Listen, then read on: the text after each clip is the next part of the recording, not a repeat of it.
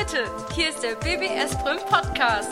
BBS Brüm, Gewerbe, Technik, Wirtschaft, Verwaltung Hauswirtschaft und Sozialwesen. und das berufliche Gymnasium für Gesundheit und Soziales.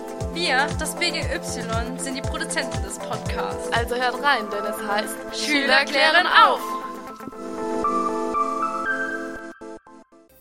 Hallo und herzlich willkommen zum BBS Prim Podcast. Ich bin Angelique und unser Thema ist heute die Sprache der Katzen. Denn Katzen benutzen neben Lauten noch andere Ausdrucksformen.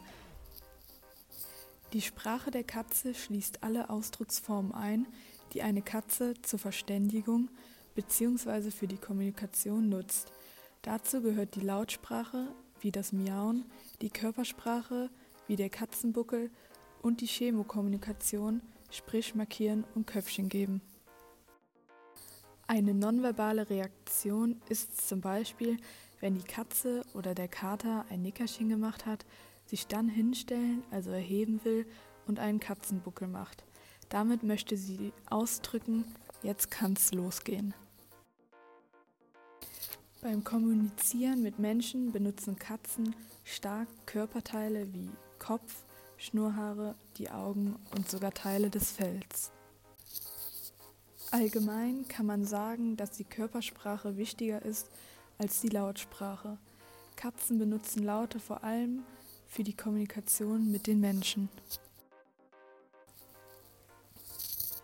Ein Beispiel für die Kommunikation mit den Menschen ist das Miauen. Dies will zum Beispiel eine Anforderung an den Menschen, aktiv zu werden, stellen. Sie können ungefähr 100 unterschiedliche Laute von sich geben. Kätzchen verständigen sich mit ihrer Mutter mit einem hellen Ruflaut. Ausgewachsene Katzen miauen gegenüber Menschen, wenn sie zum Beispiel hungrig sind. Das Knurren bei einer Katze ist als Warnlaut zu verstehen. Das Fauchen hingegen bedeutet Abwehrbereitschaft. Sie will damit ausdrücken, Vorsicht, der Spaß ist vorbei. Schnurrt eine Katze, geht's ihr gut und sie fühlt sich wohl. Das Schnurren hat eine beruhigende Wirkung.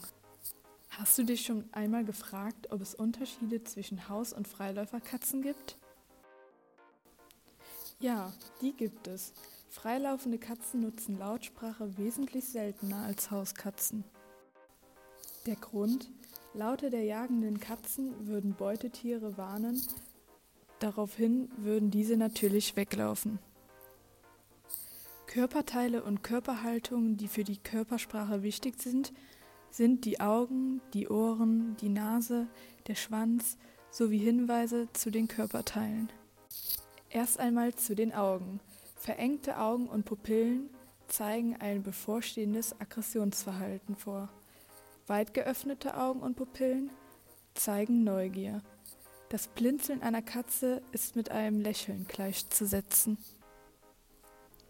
Nun kommen wir zu den Ohren. Flach angelegte Ohren sind ein Zeichen für die Angst oder Aggression. Sind die Ohren nach vorne aufgestellt, konzentrieren sich die Katze auf die Beute. Der Schwanz der Katze. Zuckt die Schwanzspitze leicht, heißt das, dass sie besorgt ist. Wenn der Schwanz stark aufgebauscht ist, ist die Katze aufgeregt oder fühlt sich bedroht. Ein Schwanz, der zum Boden zeigt, drückt Angst oder Besorgnis aus. Schlägt der Schwanz der Katze hin und her, ist die Katze zornig und angriffsbereit. Das bedeutet, die Katze möchte in Ruhe gelassen werden. Fährt die Katze mit dem Gesicht am Fußknöchel des Menschen entlang, ist es ein freundliches Zeichen der Zuneigung oder des Vertrauens. Die Katze ist entspannt, wenn sie auf der Seite oder auf den Rücken liegt und ihre Gliedmaßen wie den Schwanz von sich streckt. Achtung!